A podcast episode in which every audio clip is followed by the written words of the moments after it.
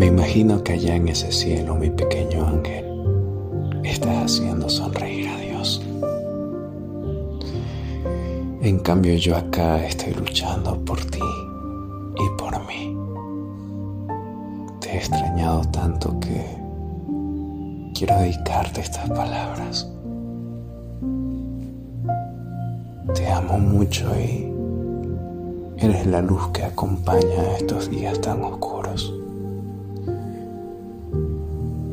Espero que de vez en cuando vengas a abrazarme y no olvides que estoy acá amándote, esperando que la luz de mi existencia se apague para irte a tocar, acariciar